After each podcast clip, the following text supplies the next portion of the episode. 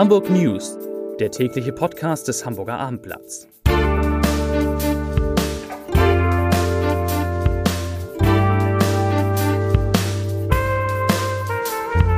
Moin, mein Name ist Lars Heider und heute geht es um eine wichtige Veränderung am Hamburger Flughafen. Weitere Themen.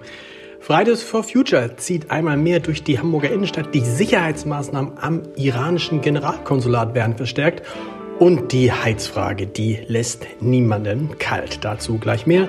Zunächst wie immer die Top 3, die drei meistgelesenen Themen und Texte auf abendblatt.de. Auf Platz 3, Sylt benötigt eine Million Kubikmeter Sand. Auf Platz 2, Räuber überfallen gezielt ältere Menschen, Zeugen gesucht. Und auf Platz 1, Kopfschuss auf der Vettel. Gibt es einen Zusammenhang mit älteren Fällen? Das waren die Top 3 auf abendblatt.de. Erstmal großen Dank an die vielen, vielen von Ihnen, die mir zum Thema Heizen geschrieben haben. Da waren viele tolle Ideen und Vorschläge dabei. Vor allem war es schön, einmal etwas von Ihnen zu lesen und zu hören. Wir können nicht alle Briefe veröffentlichen, aber einen großen Teil können Sie in der Montagausgabe des Hamburger Abendblatts nachlesen. Hier habe ich schon mal für Sie was Schönes, nämlich das, was unser Kolumnist Hajo Schumacher zum Thema schreibt in der Sonnabendausgabe des Abendblatts. Er schreibt, es zieht, banger Blick zum Thermostat. Nicht schwach werden, nicht jetzt schon. Die Familie ist unterwegs, es könnte ein netter TV-Abend werden. Die Autobahn von Klaus Stern dokumentiert das liebste Hobby der Deutschen auf A in der ARD streiten. Jahrzehntelang wurde im Nordhessischen um ein paar Kilometer Autobahn gekämpft. Möchte ich sehen. Handschuhe und Fernbedienung vertragen sich da leider nicht. Ich lausche durch die Wollmütze. Was raschelt da? Will der Heizkörper was sagen? Oder knistert meine vierlagige Gore-Tex-Jacke, die ich über den Fließpullover gezogen habe? Soweit Heike Schumacher. Wie gesagt, mehr davon morgen im Hamburger Abendblatt mit der Frage heizen oder nicht heizen. Das ist die Frage, die keinen kalt lässt. Zu den Themen des Tages. Der Hamburger Flughafen verliert seinen Chef. Michael Eckenschwieler hat seinen Vertrag zwar noch bis Ende 2023 verlängert, dann will er aber aufhören. Er sagt dazu, ich zitiere, ich persönlich habe immer geplant, dass ich mich mit 65 Jahren aus dem aktiven Berufsleben zurückziehe. Die verbleibenden 15 Monate meiner Zeit als Vorsitzender der Geschäftsführung werde ich mich weiter dafür einsetzen, um den Flughafen Hamburg mit Bedacht und Ausdauer für die sehr dynamischen Herausforderungen der Zukunft aufzustellen. Zitat Ende. Wenn er Ende nächsten Jahres in den Ruhestand geht, hat Eckenschwieler 40 Jahre in der Luftfahrt und 21 Jahre am Flughafen Hamburg gearbeitet. Der Übergang ist jetzt ein schwieriger, aber so ist es manchmal. Fridays for Future ist heute auch in Hamburg wieder auf die Straßen gegangen. In der Innenstadt gab es deshalb viele Sperrungen. Die Veranstalter rechneten insgesamt mit 20.000 Teilnehmerinnen und Teilnehmern. Wie viele am Ende tatsächlich gekommen sind und wie die Bilanz ausfällt, lesen Sie heute Abend auf abendblatt.de. Mein Lieblingsplakat hat übrigens eine junge Frau entworfen.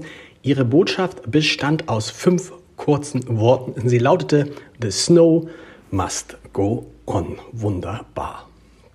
Der gemeinnützige Hamburger Verein Hanseatic Help hat einen dritten Hanseatic Help Store eröffnet. Der neue Laden befindet sich im Einkaufszentrum Hamburger Meile in Barmbek Süd, wie Hanseatic Help heute mitteilte. Weitere Läden betreibt der Verein an der Großen Elbstraße in Altona sowie am Ballendamm im Hapag-Lloyd-Gebäude. Hanseatic Help versorgt in den Läden Bedürftige, Bedürftige mit gebrauchter Kleidung und Artikeln des täglichen Bedarfs. Für einen Besuch seien eine Terminvereinbarung und die Vorlage eines Leistungsbezugsnachweises nötig, hieß es. Termine können unter helpstore.de gebucht werden. Nach dem Tod der 22 Jahre alten Massa Amini im Polizeigewahrsam, die wegen unangemessener Kleidung in Teheran von der dortigen Sittenpolizei festgenommen wurde, sind die Sicherungsmaßnahmen der Polizei vor dem iranischen Generalkonsulat an der Bebelallee in Hamburg verstärkt worden. Wir haben die Schutzmaßnahmen erhöht, sagt Polizeisprecherin Sandra Levgrün. Details wollte sie nicht nennen. Auch in Hamburg hatte es nach dem Tod der jungen Frau in Teheran Proteste gegeben. In den vergangenen Tagen fanden deshalb sechs Veranstaltungen mit sechs bis rund 80 Teilnehmern statt. Einige wurden vor dem Generalkonsulat des Iran abgehalten. Es kam bislang aber nur zu kleineren Zwischenschwellen. So versuchten Teilnehmer auf das Gelände vorzudringen oder warfen Eier über den Zaun. Zum Podcast-Tipp des Tages.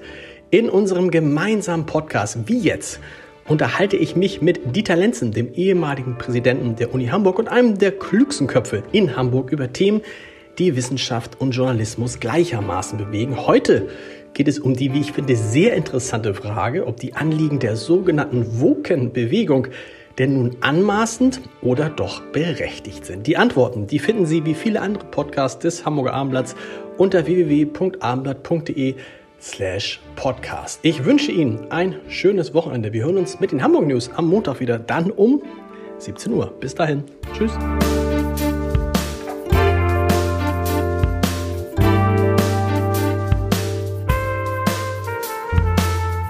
Weitere Podcasts vom Hamburger Abendblatt finden Sie auf abendblatt.de slash podcast.